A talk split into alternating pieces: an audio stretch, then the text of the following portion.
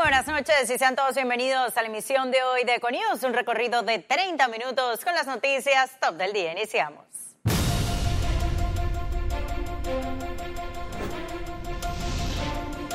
El ministro de Seguridad designado se comprometió a presentar a inicios de julio un informe a la nación del proceso de transición.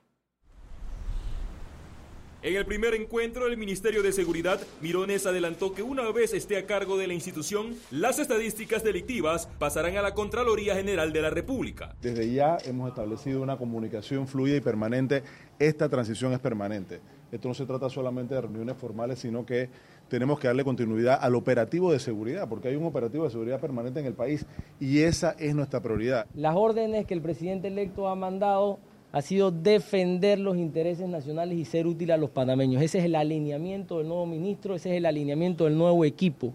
Nosotros vamos a hacer lo que tengamos que hacer para darle mayor seguridad a los panameños. El ministro saliente manifestó que Panamá avanzó en la lucha contra el crimen organizado, por lo que ve factible que se dé continuidad a las estrategias. El Plan Nacional contra la Trata de Personas 2017-2022, eh, que ha permitido desarticular 22 redes de trata y tráfico de personas y rescatar más de 255 eh, víctimas de este flagelo. Asimismo, vimos también la continuidad de proyectos importantes como el C5, el Centro Nacional de Operaciones de Seguridad, que integra más de 800 cámaras. La administración de Cortizo, con la coordinación de Mirones en los estamentos de seguridad, buscará reabrir el Instituto Militar Tomás Herrera. Félix Antonio Chávez, Econius. Y la nueva administración de gobierno impulsará reformas a la ley de contrataciones públicas. Los detalles a continuación. Siguiendo con las reuniones de transición de gobierno, este martes se realizó la del Ministerio de Obras Públicas, que dirigirá Rafael Sabonge, quien aseguró que se mantendrá alejado de sus negocios para evitar conflicto de intereses. Estamos confiados que va a ser un proceso de transición muy fluido. Confiamos en que en la institución hay gente muy valiosa, eh, y estamos eh, dispuestos a recibir toda la información. Mis empresas, de hecho, ya las está manejando terceras personas porque eh, no queremos, obviamente, tener ningún tipo de conflicto de interés. De todas formas, nunca hemos hecho proyectos con el Estado. En la reunión de transición también participó el vicepresidente electo José Gabriel Carrizo y en la contraparte el ministro Ramón Arosemena y el secretario de Metas Jorge González. Venimos aquí a hablar con el ministro, con el ministro saliente de Obras Públicas, a presentarle al ministro designado, un ministro que como misión principal va a tener eh, la rápida modificación de la ley de contrataciones públicas para eliminar la discrecionalidad de los funcionarios. La nueva administración de gobierno posee un plan ambicioso de infraestructura que incluye la construcción de puentes modulares y carreteras, además del mantenimiento de los existentes. Jessica Tazón, Econews. Cortizo y la bancada del PRD analizan en estos momentos la agenda de sesiones extraordinarias de la Asamblea Nacional. La reunión que se realiza en un hotel de la localidad fue convocada por el presidente electo con la finalidad de establecer una línea política ante las designaciones de magistrados principales y suplentes en la Corte Suprema de Justicia y los dos aspirantes a la Junta Directiva del Canal de Panamá. Además, se conoció que estudiarán las intenciones del Ejecutivo con el contrato entre el Estado y Minera Panamá. Recientemente, el secretario del colectivo pidió a todos los diputados perredistas votar en contra de los nombramientos. A mi juicio no, no deben de aprobarse, a mi juicio eh, habría que esperar. Yo creo que 20 días eh, hábiles o menos de eso que hay para investigar, para, para llevar a consulta cada uno de esos cargos. Un mes demora una sola persona. Bueno, de eso se trata perfectamente, justamente, de que podamos coordinar criterios y que la bancada actúe con un criterio unificado sobre la convocatoria que hace el órgano ejecutivo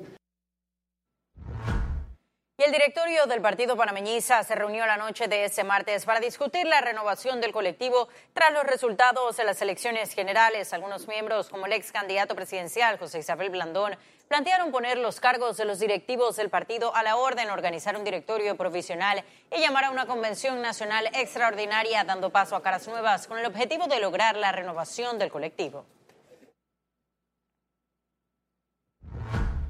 Y en otras informaciones del acontecer nacional, la ausencia se apoderó de la Asamblea Nacional. En el segundo día de sesiones extraordinarias, ningún diputado asistió al Pleno. En un comunicado, el órgano legislativo señaló que se mantendrá en receso hasta que las comisiones de trabajo no aprueben los proyectos establecidos en la agenda. La decisión se da luego de que ese martes el Ejecutivo enviara el proyecto de ley del bono para jubilados y el contrato del Estado con Minera Panamá. Se espera que el miércoles se instale la comisión de credenciales para iniciar entonces el debate de los nombramientos de directivos en la ACP, magistrados de la Corte Suprema de Justicia y el reemplazo del fiscal electoral. Me dijeron que los proyectos algunos ya están en las comisiones, desconozco si eso es así. Eh, mañana me tendría que enterar si ya hay algún proyecto que haya enviado el Ejecutivo y que él mismo esté en las comisiones. Lo que yo recuerdo es que normalmente estos proyectos eh, se presentan en el Pleno, ¿no? Eh, no habiendo pleno hoy, no sé si, qué cambió de ayer para hoy. Así que mañana tendremos que esperar para ver qué acontece. Y para el ex magistrado Edgardo Molino Mola, los diputados tienen un deber que cumplir. Agregó que no es conveniente dejar en manos de la próxima administración todas las designaciones pendientes en el gobierno de Varela. Yo creo que los diputados tienen la obligación de cumplir con la función cuando se les convoca a sesiones extraordinarias. Eso de que no hay ambiente, yo no sé de dónde han sacado ese tipo de eh, declaraciones. Yo no me voy a, reunir porque no hay ambiente. Los diputados tienen que reunirse con ambiente o sin ambiente. Ellos tienen la obligación de debatir y discutir, aprobar o rechazar lo que les, se les presenta. El ministro de la Presidencia, Jorge González, descartó que el Ejecutivo esté recibiendo chantajes de diputados para la aprobación de nombramientos. González se excusó de la ausencia de representantes del órgano ejecutivo en el inicio de sesiones extraordinarias, indicando que los proyectos no se presentaron en la Asamblea Nacional debido a que se estaban elaborando los documentos. Además, hizo un llamado a los diputados a discutir los 12 temas que aparecen en la agenda hasta el 30 de junio no tengo conocimiento alguno acerca de ningún tipo de chantaje. En lo personal eh, no he sido ni parte ni he sido chantajeado por absolutamente nadie hasta este momento. Nosotros vamos a cumplir con lo que nos corresponde y lo que hemos solicitado de manera muy respetuosa, eh, eh, considerando siempre la separación de poderes, es que ante el llamado a la sesión extraordinaria, la Asamblea Nacional de Diputados discuta los proyectos y también las ratificaciones que están en la Comisión de Credenciales pendientes de análisis y por supuesto de discusión.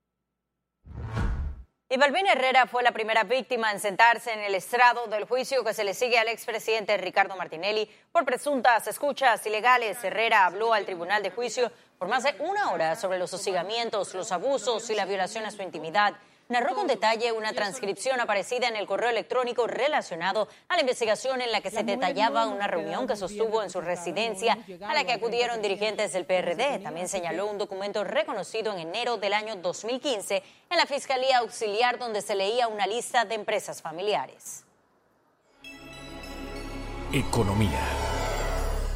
Corrupción, migración, protección de datos y acoso en las empresas son parte de los temas expuestos en el evento regional de derecho laboral. Para combatir la corrupción en el caso de las empresas hay que fortalecer los códigos de conducta. Así quedó establecido en el Congreso Latinoamericano de Derecho Laboral. Tuvimos el caso recientemente el año pasado cuando eh, personas que eran trabajadores de empresas privadas aparecían en las famosas listas de los diputados.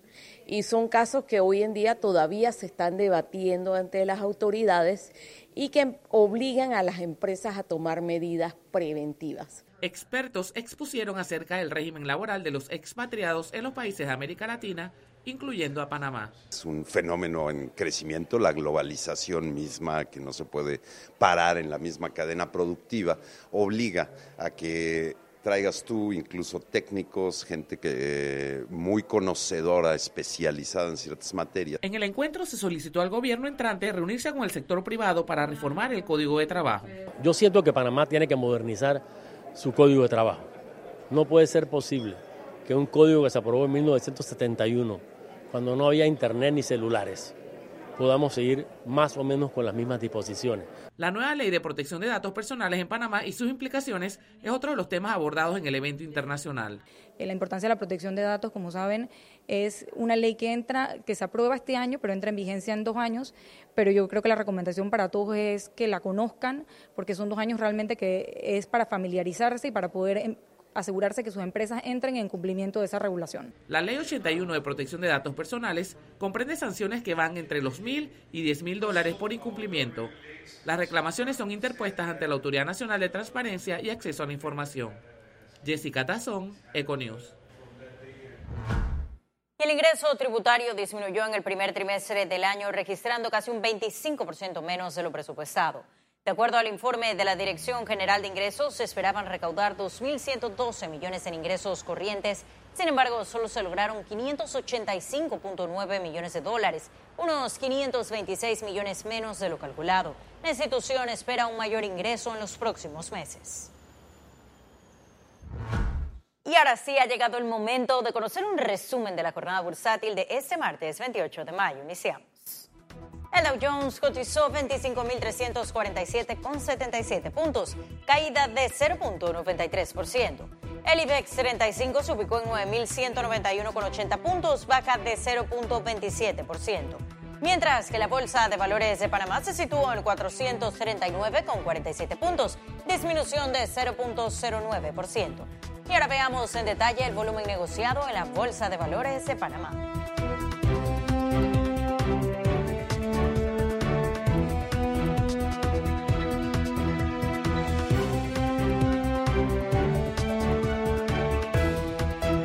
Total negociado 130 millones 365 mil 989 con 10 centavos.